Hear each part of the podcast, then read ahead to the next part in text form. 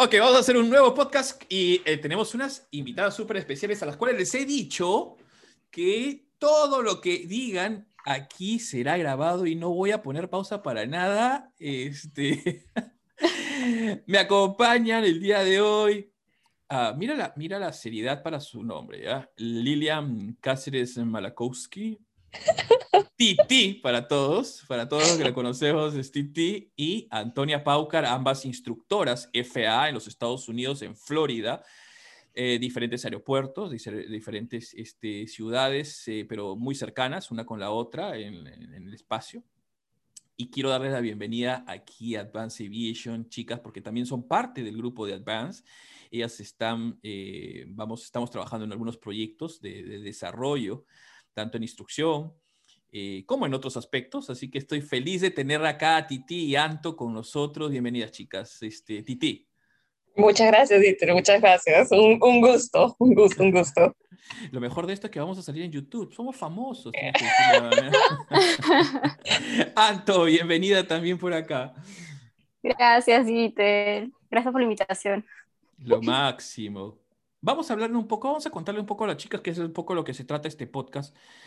Eh, sobre a los chicos y a las chicas, y a todos, a los chicos, porque tú sabes que está de moda utilizar chicas y chicos y está mal en el idioma, pero yo soy un, yo, como soy un rebelde, yo sigo diciendo chicos, todos, hombres y mujeres, es así dice el idioma. Eh, vamos a contarle un poco de la experiencia de lo que es volar para cada uno, que me dan su, punto de vista de, irse a estudiar y volar en los Estados Unidos, en, en, la Florida sobre todo, ¿no? Este, ¿Qué te pareció, Titi, tú que tienes un poco más de... ¿Cuánto tiempo ya, ya por allá? Ah, bueno, yo llegué acá a mediados del 15 ah, para hacer todas mis licencias hasta comercial y de ahí regresé ah, un año después, después de regresar al Perú, regresé para acá a Estados Unidos para hacer la licencia instructor. Entonces ya llevo desde el 15, si quieres, hasta hoy día como 5, casi 6 años. Casi 6 años allá.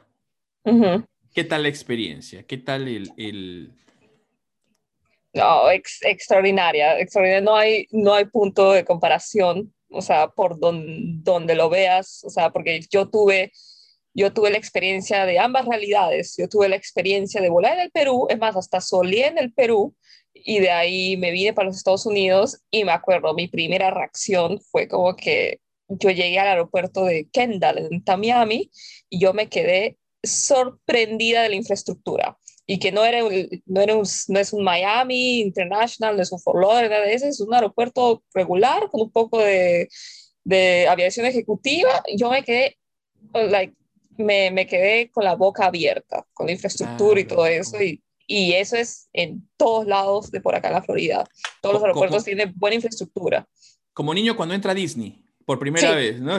Igualito el ratón, dice, ¿no? La princesa, una cosa así, este, este ah, con la igualito, igualito. Y me quedé así, me quedé boba, me quedé boba. Y de ahí cuando me fui de ahí a otro aeropuerto, al de North Perry, que está en la ciudad de Pembroke Pines con Hollywood, aquí en, también en Florida, también me quedé, claro, aeropuerto mucho más chico, no más aviación general, pero igual, o sea, la infraestructura o sea, no se compara, no, no, se compara. Para iniciar, yo siempre me quedé boba diciendo, ¿cómo puede tener cuatro o tres pistas de aterrizaje este, este aeropuertito, o sea, chiquito si quieres, en el medio de la ciudad, pero ahí, ahí tiene todo eso. Qué lindo, qué, eso es lo mejor, ¿no? La, la primera experiencia. ¿Qué, Anto, ¿qué tal, ¿qué tal tú con tu primera experiencia al, al llegar a... y el estudiar allá?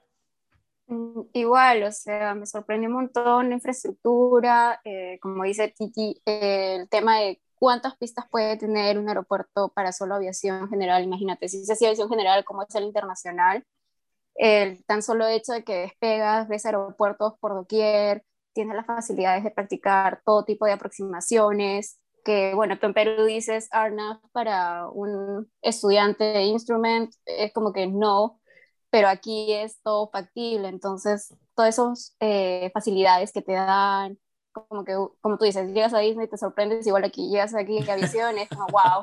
Es, ¿A qué hora sale Mickey? ¿A qué hora sale Mickey el ratón? sí, sí, también La, la variedad de aviones que hay, que tú puedes volar, eh, todo eso, o sea, sí, de verdad que, que sorprende bastante.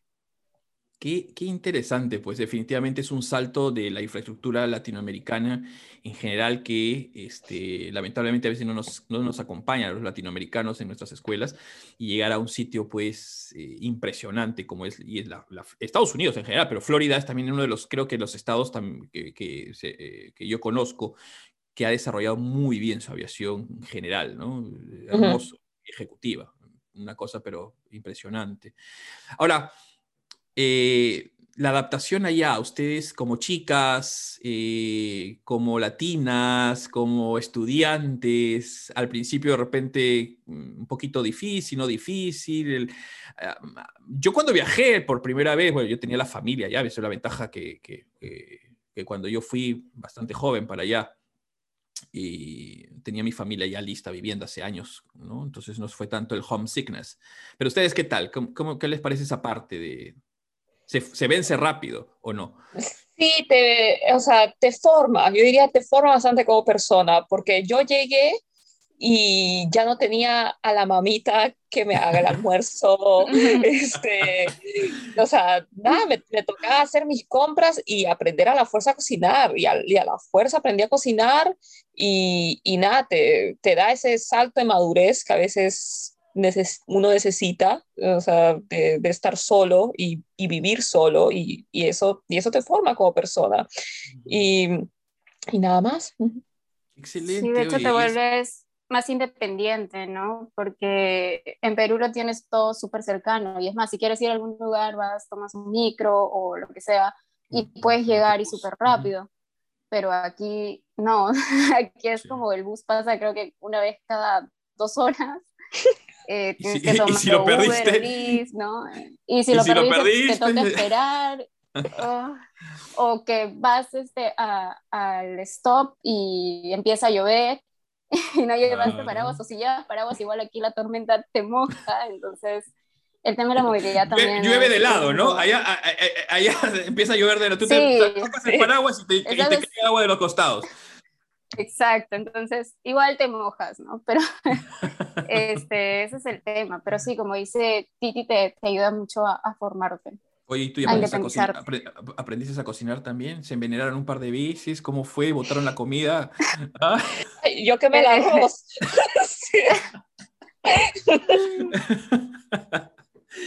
claro, mínimo. El pollo, la pizza. ¿Cuántas veces ¿no? te dejas ahí? Ah. Y te olvidas, ¿no? De, de que ahí está y no cocina. Hasta que empieza a oler a, a quemado. quemado. Qué huele. ¿Qué es eso?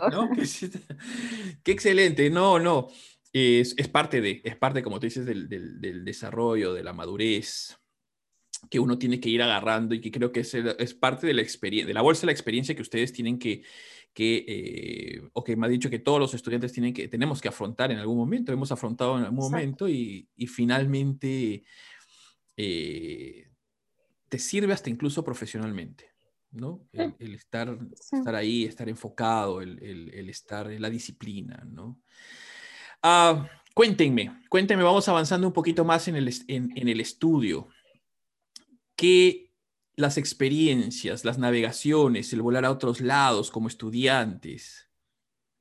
Ah, eso acá no, no, tiene comparación. Yo, mi, la parte de entrenamiento que recuerdo con más cariño, si quieres, fue la parte de lo que es el time building, que es para acumular las horas para tu licencia comercial. Eso es como que, ok, agarras el avión y a ver a dónde nos vamos, qué, qué exploramos. Y me terminé yendo por toda la Florida, por el sur del, del estado de Georgia, todo por todos lados de la Florida. Eso, eso y con, y con amigos, eso es lo mejor, lo mejor de todo, te llevas, ok, vamos, no sé, me fui con una amiga, nos, nos vamos a explorar, a comer por ahí, y todo eso, eso, eso no hay punto de comparación, porque desgraciadamente en, en el Perú era solamente irte, irte a Pisco, creo, y no sé a dónde más, y, y ya, Nazca, todo.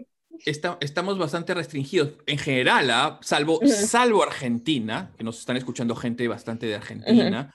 eh, no sé, posiblemente, es posiblemente México, eh, pero, pero Bolivia, Ecuador, eh, Colombia, que también nos escuchan, por ser países donde hay bastante geografía elevada, nos restringe mucho nuestros aeródromos a, muy pocos en general, ¿no es cierto? E, e, es, la misma geografía en general.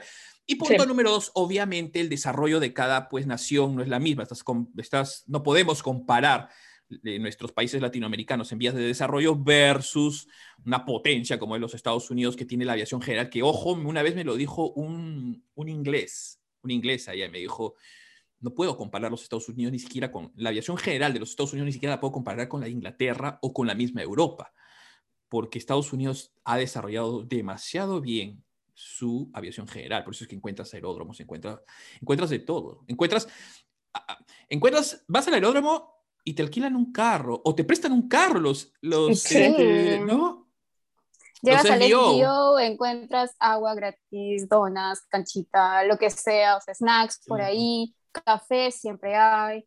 Eh, y obviamente hay algunos que hasta tienen los Marshall que, que, te guían para que puedas parquear el avión te recogen en un carrito de golf, te llevan al SDO, Hasta guía turística, guía, guía por dos horas, y los autos que te prestan no son cualquiera, o sea, son buenos autos también que te los puedes llevar para ir a comer por la ciudad y todo, es, es bastante diferente.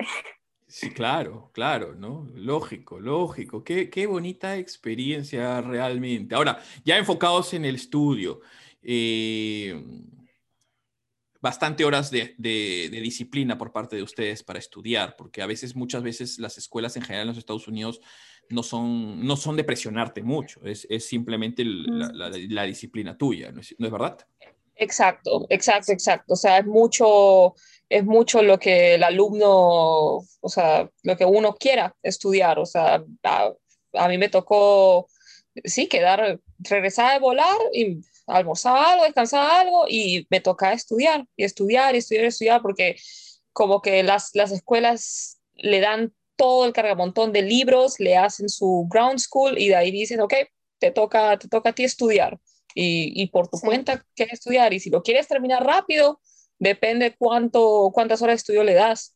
Y, y, así vas a ver muchos casos, gente que lo termina rápido porque se dedicó o gente que se demora un poco más porque, porque no quiso empeñarle tanto, tanto tiempo, sí. Oye, no, y aparte estás en, este, paréntesis acá, en, estoy hablando de la disciplina, estoy hablando del estudio, pero estás en Florida, estás en Miami. ¿Ah? Sí, sí. hay que las distracciones. La distracción es fuerte. Estás en Miami, estás en South Beach, ahí nomás cerquita, te va de Miami y empieza el party time, party time, y, eso te puede alejar un poquitillo de si no. sí, sí, y hay mucho, mucho de eso. Encuentras mucho. Yo, yo he tenido compañeros ah, de estudio míos que. Los perdiste, se, los perdiste, se perdieron al lado oscuro. Se perdieron, se perdieron. Se lo llevó, la, se lo llevó el lado oscuro de la fuerza. Claro, lógico, lógico. Ya saben, a ver chicos, los que están escuchando, por el amor de Dios, que nos están viendo, de repente por ahí que agarramos un, este para mirar esto, no, hay que estar también disciplinado. Pero se puede hacer, se puede combinar tranquilamente, de lunes a viernes. Sí, sí claro que sí.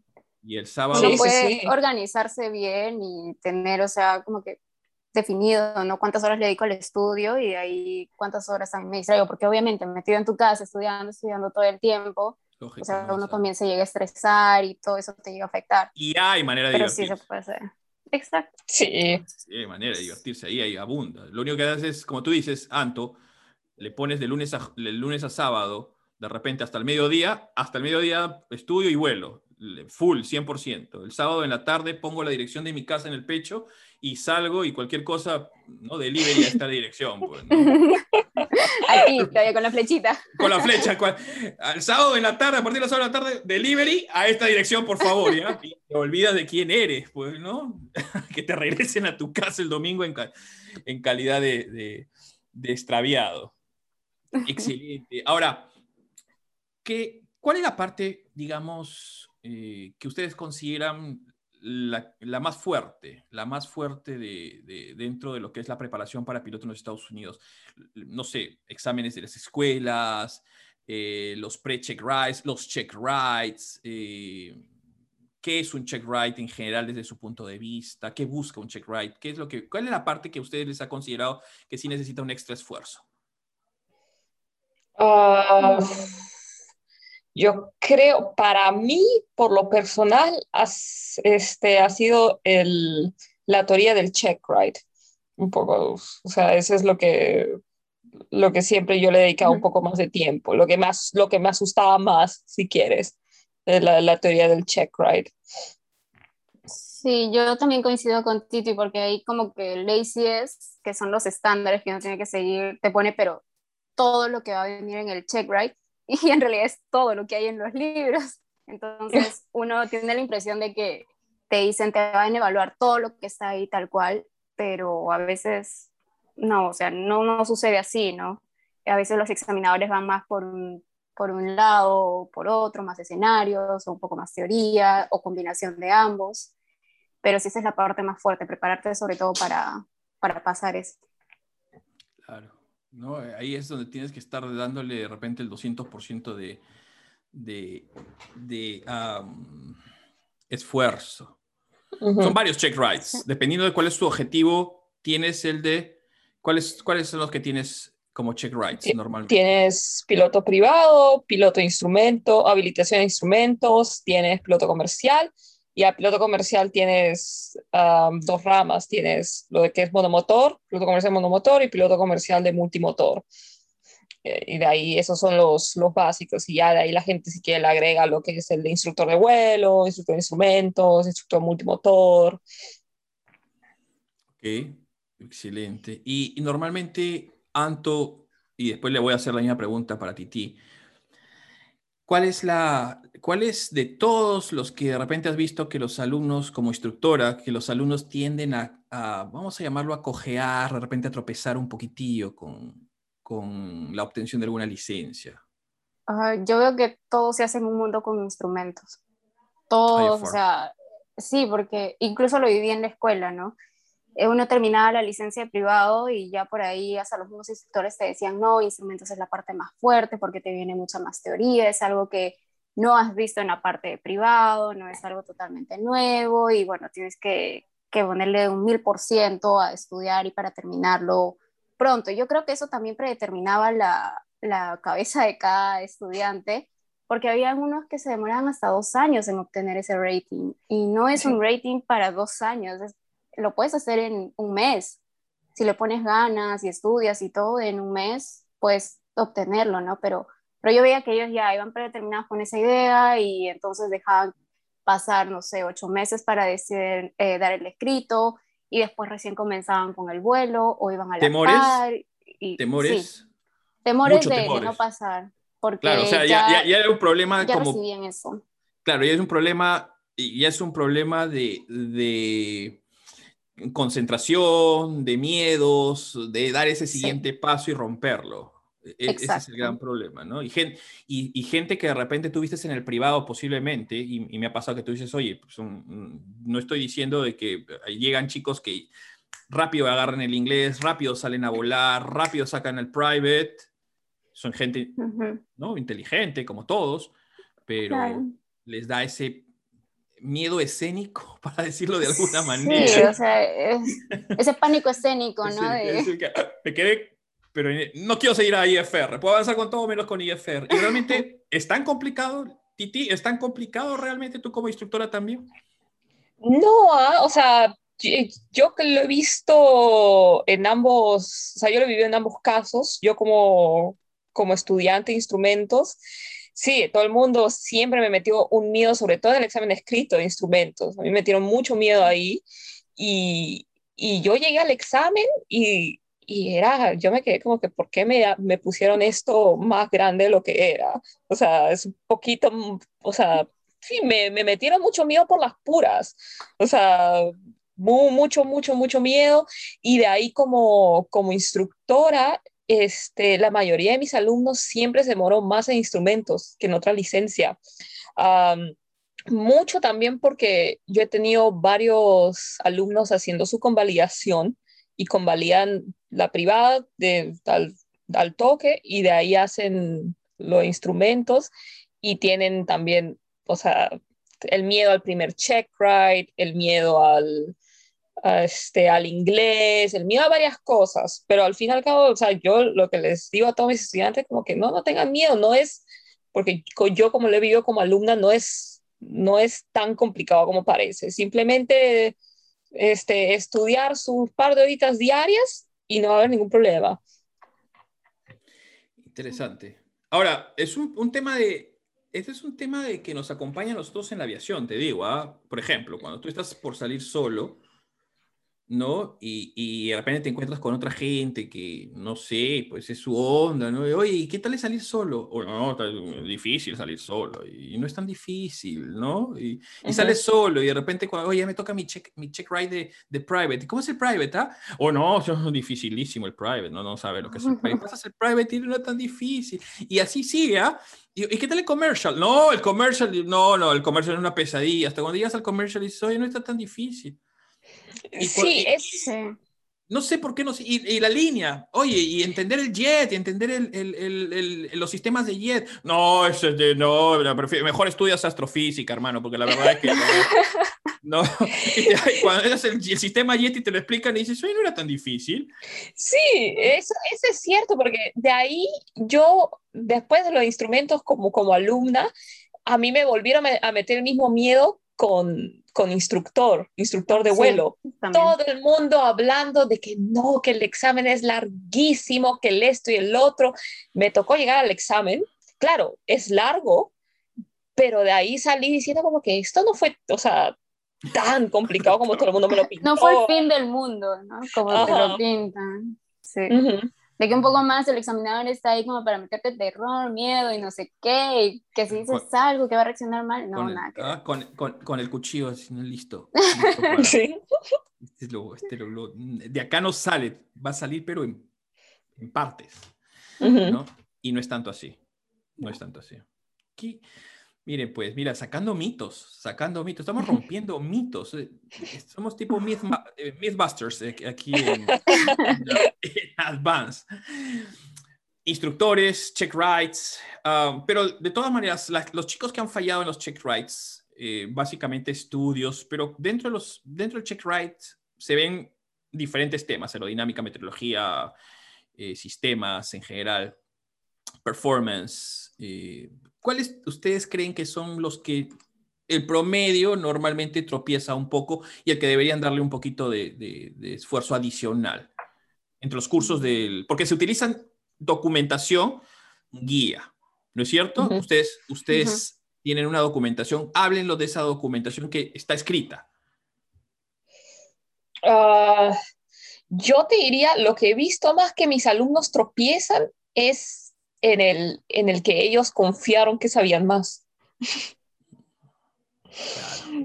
Porque ellos, porque confiaban, no, yo sí sé esto, que esto y lo otro, no tengo ningún problema. Y lo viví yo también como alumna, que este, yo llegué al examen de, por ejemplo, de, de instructor y yo decía, no, que este, lo que es uh, meteorología yo lo sé, no hay ningún problema. Me tocó explicarlo claro, lo expliqué y de ahí me empiezan a hacer una que otra, que otra pregunta y yo... Mm. este era mi fuerte. este era mi fuerte, pero me confié mucho. O sea, y claro, al final de alguna manera la saqué del ángulo y, y lo logré, pero, pero muchos de mis alumnos tropiezan en lo que, en lo que ellos tenían confianza, no, yo sé eso, no lo tengo que estudiar, no lo tengo que tocar, no lo tengo que hacer. Llega al examen, le hacen un par de preguntas que nunca lo habían visto de ese tema y se quedan... Y ahí eh, inicia... Es que chicas, ¿saben, ¿saben, qué pasa? Y ustedes ya lo deben saber como instructores, en general todos como instructor, usted como instructora, yo como instructor, eh, ¿saben cuál es lo que pasa? Que uno sabe cuáles son los puntos que la gente no, no estudia o que estudia mm. bajo. Ya con la experiencia vas haciendo exámenes, vas haciendo, y te das cuenta de que a este punto no lo tocan. Y lo vuelves a preguntar y te das cuenta que otra persona lo toca. Y tercera, y dices, ah, este es algo en común de la gente que no toca esos puntos. ¿Y qué haces? Ahí es donde golpeas y te das cuenta, pues si la persona se ha preparado al 100%, al 90%, al 80% para poder poner la nota. Y el examinador es un instructor. El examinador es un instructor con mucho tiempo y evaluando, entonces sabe cuál es el punto débil y ahí te va a pegar. ¿no? hay, que, no hay que confiarse, ¿no? no hay que confiarse. Ese es muy buen, qué buen consejo, miren, qué buen consejo es el de, el de no es un tema específico, sino es que se confían de que, es creer que se saben todos los temas y no es así. ¿Qué más? ¿Qué más? ¿Qué más?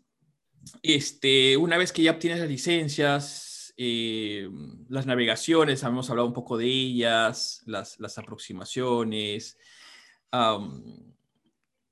la, la, en general los trámites para poder convalidar las licencias, para poder obtener las licencias, a diferencia de muchos de nuestros países, ¿cómo lo viven ustedes? ¿Cómo lo vivieron? A mí me pareció bastante sencillo, no sé ustedes. O sea, siempre fluye. Sí.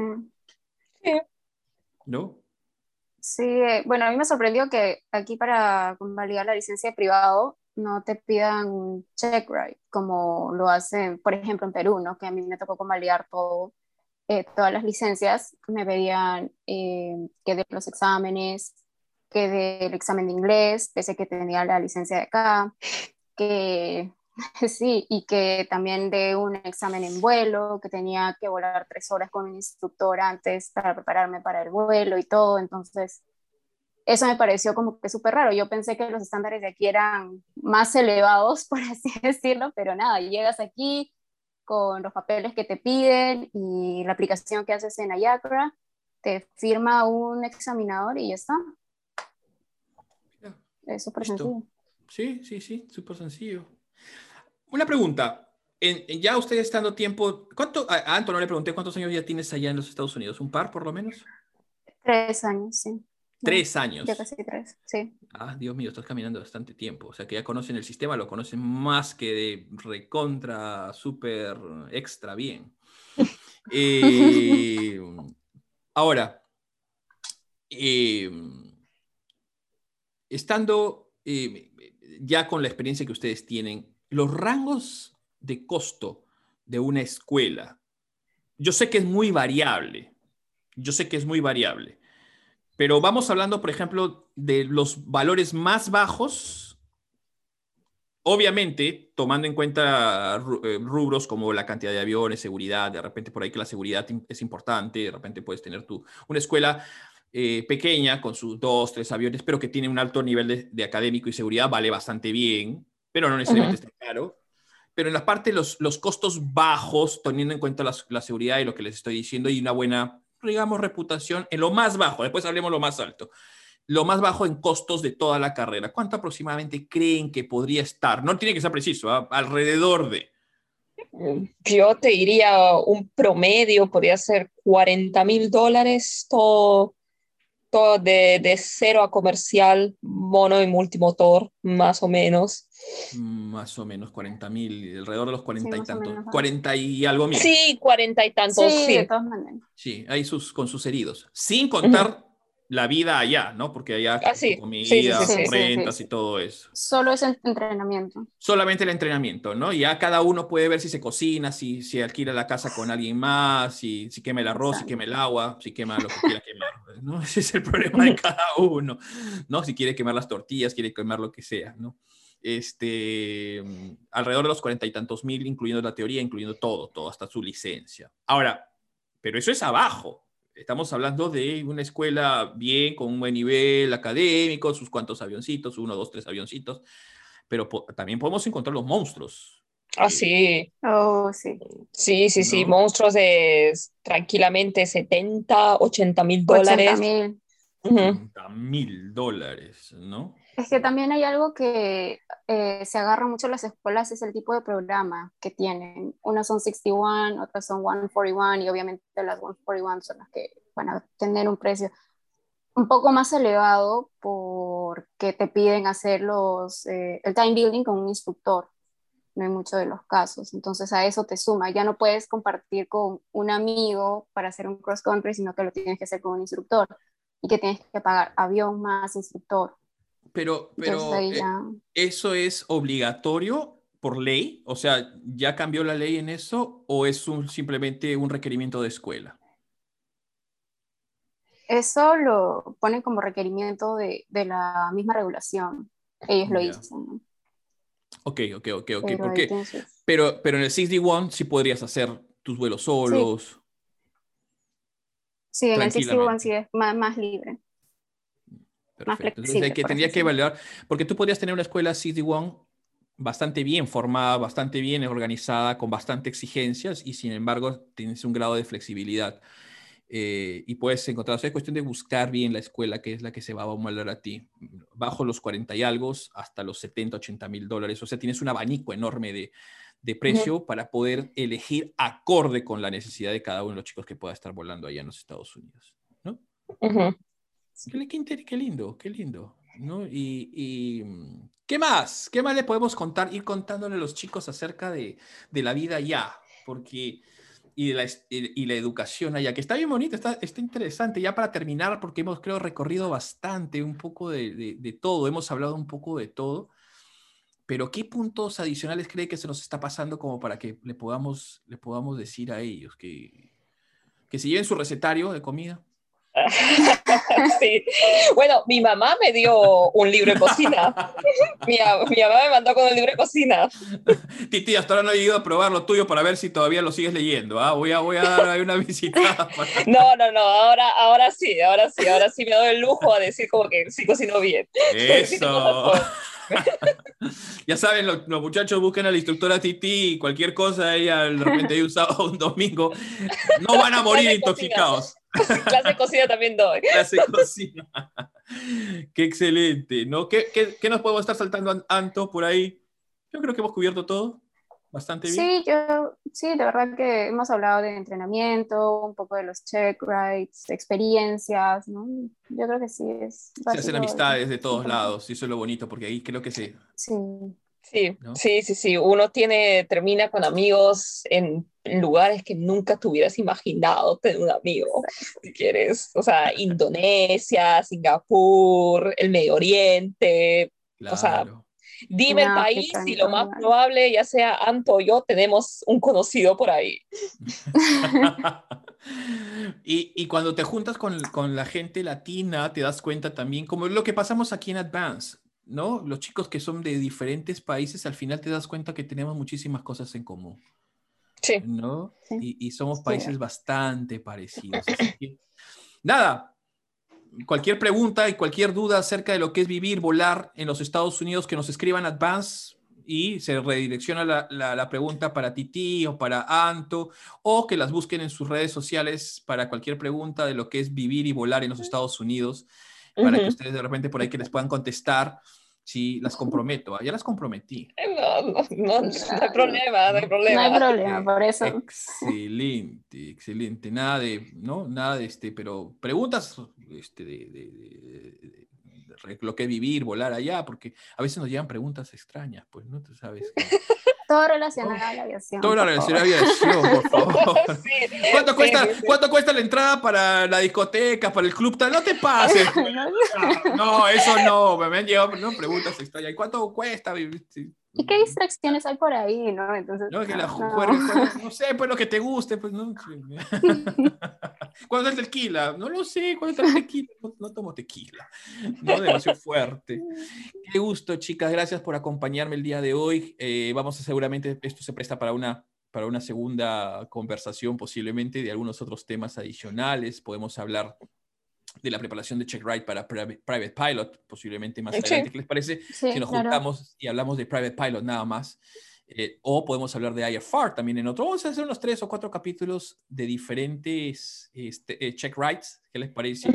Que los chicos Sí. nos escriban, que estén escuchando el, el podcast, que vayan a ver esto, de repente los- lo, lo ven en, en YouTube, que nos escriban qué preguntas tienen, ¿no? Si pueden ayudarnos a compartir esto, ideal, pero si tienen preguntas, que las dejen ahí en el, en la, en, en- en el YouTube o en, o en el Instagram o en, o en el, si lo escucharon en el podcast, que nos manden las preguntas de qué, tipo, qué cosas les gustaría saber específicamente de la instrucción en los Estados Unidos y nos juntamos y lo volvemos a hacer. ¿Qué les parece la idea? Sí, sí, a mí me parece genial. Ujú. ¿Sí? Cool, Sí. cool, cool. Sí, cool, cool. Les mando un beso. Gracias por haberme acompañado el día de hoy. Gracias, Titi. Gracias, Santo. Muchas gracias, Itel. Y Gracias, nos juntamos, Itel, y nos juntamos pronto y que nos dejen preguntas. Pero es que también pues dejen preguntas. Los chicos les escuchan. Sí. todo, no dejan ninguna Sí. pregunta, pero ya que tenemos que... Dejen preguntas. Un, un beso. Cuídense bastante. Hablamos. Gracias.